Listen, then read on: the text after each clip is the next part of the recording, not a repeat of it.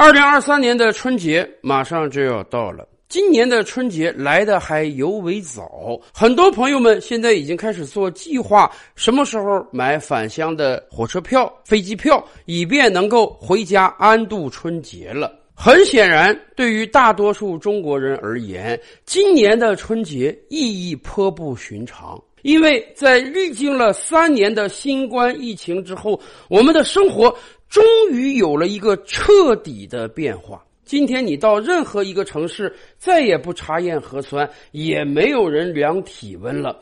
大多数人都已经阳过或者阳康之后，我们对于未来的新生活充满了憧憬。我们觉得，我们终于要和疫情说再见了，甚至我们要把失去的这几年时光迅速的追回来。是的，过去几年由于疫情影响，有很多人都错失了和家人团聚的机会，有很多人过年也没有机会回到家。所以今年的春节很显然意义是非比寻常的。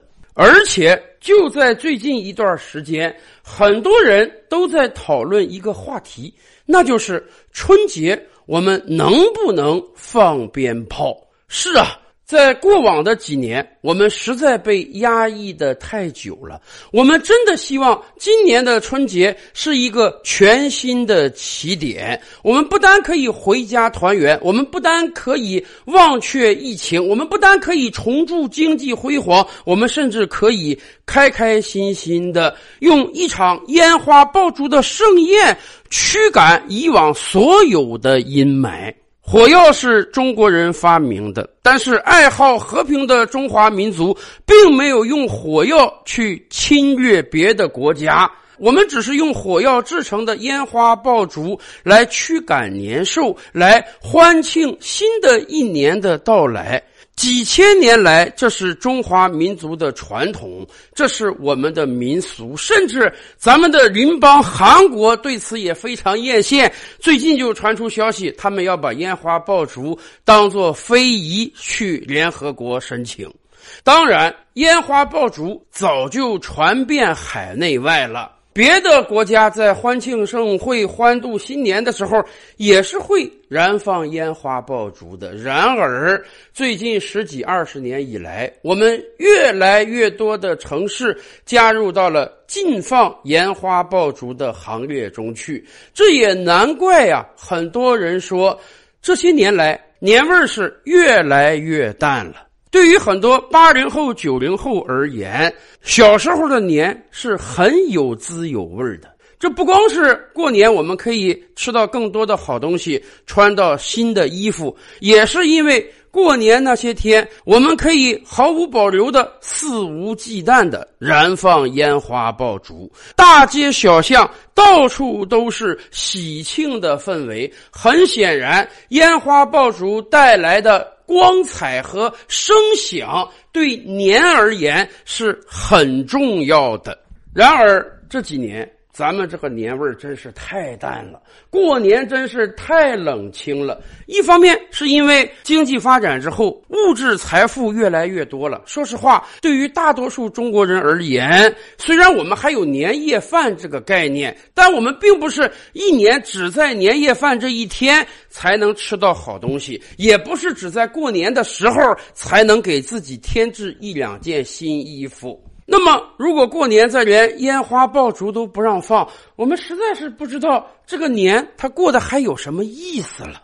尤其是过去的三年，不但不让放烟花爆竹，由于疫情的影响，我们也不敢出外就餐了，很多人也不敢回到家乡了。那个年味儿真是更加的冷冷清清。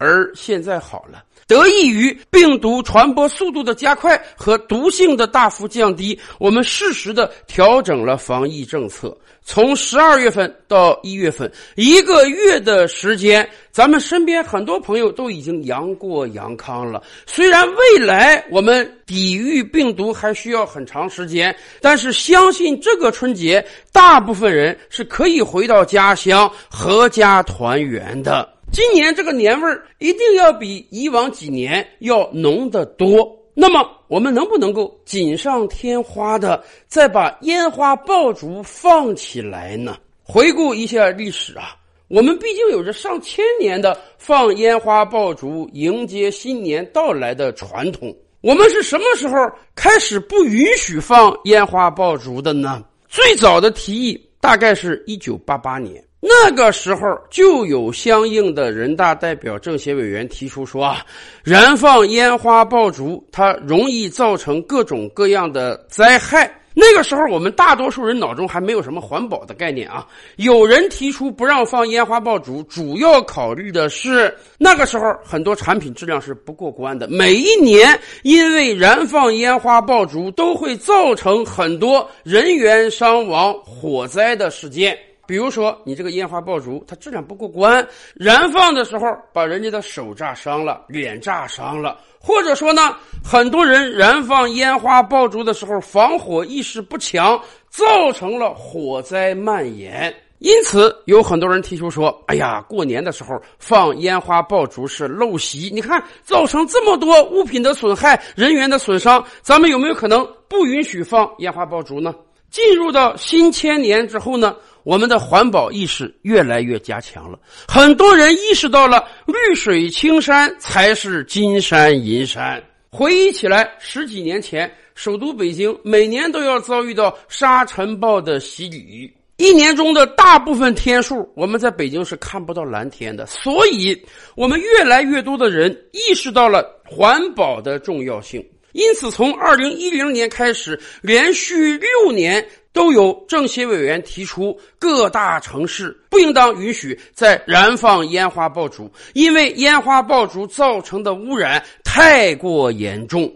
所以从那个时候开始，全国几百个城市陆陆续续的。都出台了各自的法令，有的是全年性的，坚决不允许燃放任何烟花爆竹；有的呢，打开了一个缺口，说春节那几天在指定的地点可以燃放，除了那几天和指定的地点之外，任何人不允许燃放。当然，即便允许燃放烟花爆竹的城市，对于烟花爆竹的管理也是非常严格的。每一年经过审批可以售卖烟花爆竹的网点都在大量的减少，这个套子是越缩越紧，缩到最后就是每一个城市干脆。不允许任何时间、任何地点燃放烟花爆竹。所以，过去十年间，我们这个年每一年都是冷冷清清的，污染是减少了，火灾也没有了，人伤更不可能了。然而，为了达到这些目的，我们的成本是不是太高了呢？前两年疫情严重的时候，经常有沿海口岸城市突然会来一波疫情。为什么？主要原因就是这些沿海口岸城市，他们承担着我国和对外的贸易往来，每一天都有大量的海外冷链食品运输到这些城市，这些食品中很有可能含有新冠病毒，稍微不谨慎，冷库工人就有可能被传上，然后这个城市就要来一波疫情，被封闭几周、一个月之久。那个时候就有很多人建议说呀，既然冷链有可能把病毒带来，为什么我们不干脆把所有的冷链通通都停掉呢？这样的话，我们就绝对不会受到海外病毒的侵扰了。然而，我们没有这样做，因为我们明白不能因噎废食的道理。冷链食品一方面。可以让更多的老百姓花更少的钱享受到更多的商品。另一方面，这也有助于我国和他国的贸易平衡。我们不能因为冷链食品有可能带来病毒，就干脆切断所有的冷链食品。这样做也会使得几百万进口食品的从业者失业。所以。两害相权取其轻，两善相权取其重。我们在经过权衡之后，继续允许进口冷链食品。其实，烟花爆竹又何尝不是这个道理呢？八十年代、九十年代的时候，每一年因为燃放烟花爆竹，确实会造成这样或者那样的灾害损伤。然而，这些事情难道是我们不能够避免的吗？就因为有人燃放烟花爆竹的时候不注意，会造成火灾，我们就必须全国一刀切，不允许任何人、任何时间、任何地点燃放烟花爆竹吗？进入到新千年之后，我们确实环保意识在加强，但是对于全国大多数城市而言，难道我们的污染就是过年那几天放了一点点鞭炮造成的吗？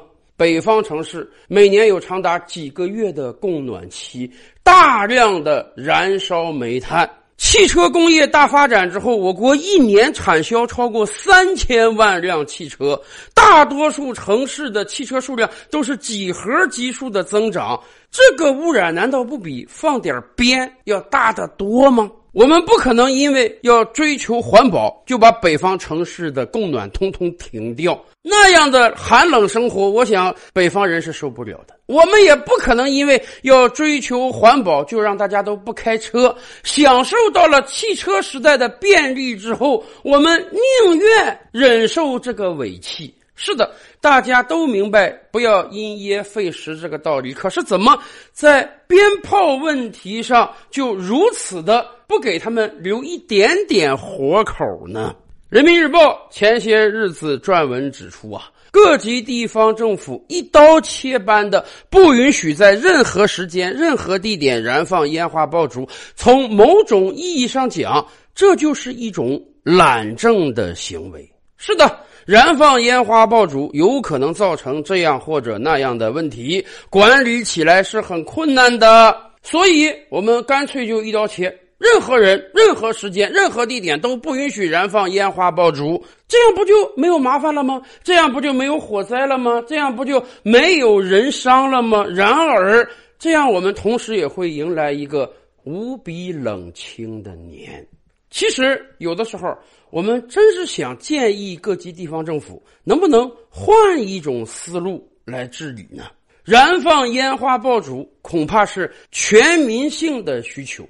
这个话题，任何时间一抛起来，大家可以看一看网上的评论。我相信百分之九十以上的人是赞成在过年的时候燃放烟花爆竹，因为大家非常希望有一个热热闹闹的春节。而且，我也认为大多数人是会对自己的健康安全负责的。虽然以往经常有因为燃放烟花爆竹出现的事故，但是这个比例毕竟是极低极低的。我们要相信老百姓有能力保护自己，就像在这场新冠疫情中一样，我们每个人是自己健康的最终守卫人。允许燃放烟花爆竹，一定会出现这样或者那样的问题，甚至春节那几天。空气质量也不会太好，但是这毕竟是广大民意所在，广大民心所向。大多数老百姓是能够忍受这几天天气不好，也要换回一个热热闹闹的春节的。那么，我们执政者为什么不能考虑到大家这一点呢？而且，从另外一个角度上讲，允许燃放烟花爆竹。它不也是刺激经济吗？三年以来，因为新冠疫情，很多行业遭遇到了灭顶之灾。我们今天已经认识到，二零二三年最重要的任务就是要提振经济了。很多经济学家建议，能不能给老百姓发钱，以刺激消费、刺激经济？而很显然，如果允许燃放烟花爆竹的话，那么短时间内也一定会有大把的老百姓去购买烟花爆竹，会有很多企业因此赚到钱，会有更多的人因此工资能有所增加，这不是个好事吗？这不是个经济的良性循环吗？甚至还有相关经济学家提出这样的建议：吸烟也不好。吸烟也有害健康，但是毕竟有上亿的人有吸烟的习惯，你一下子把他这个习惯掐死不太容易。所以，我国有严格的烟草专卖制度。中国烟草一年给国家上缴的利税呀，比我们的军费还要高。这某种意义上也是一个双赢啊！非要吸烟的人，我们允许他吸烟，保有他这个习惯，不一刀切，不让他的生活遭遇到重大的变化。而另一方面，你要吸烟，你就要花钱去买烟。烟草是国家专卖的，中国烟草因为把烟卖给上亿烟民，每一年都有大量的利税，这个钱是交给国家的，供全民享用的。这不也是一个？双赢吗？有没有可能在烟花爆竹这个层面上，我们也借鉴烟草的专卖制度？老百姓有这个需求，那么你就得花大价钱去买烟花爆竹。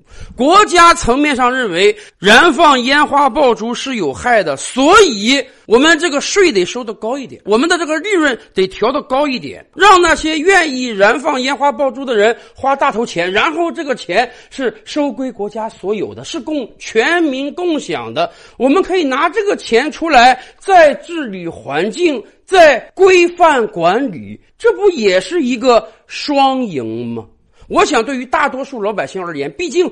放鞭是一年一次的事儿嘛，也就是春节的时候图个热闹嘛。哪怕你价格高一点，我也愿意承担。这总比你一刀切不让我放要强得多嘛。照吕拍案，本回书着落在此。欲知大千世界尚有何等惊奇，自然是且听下回分解。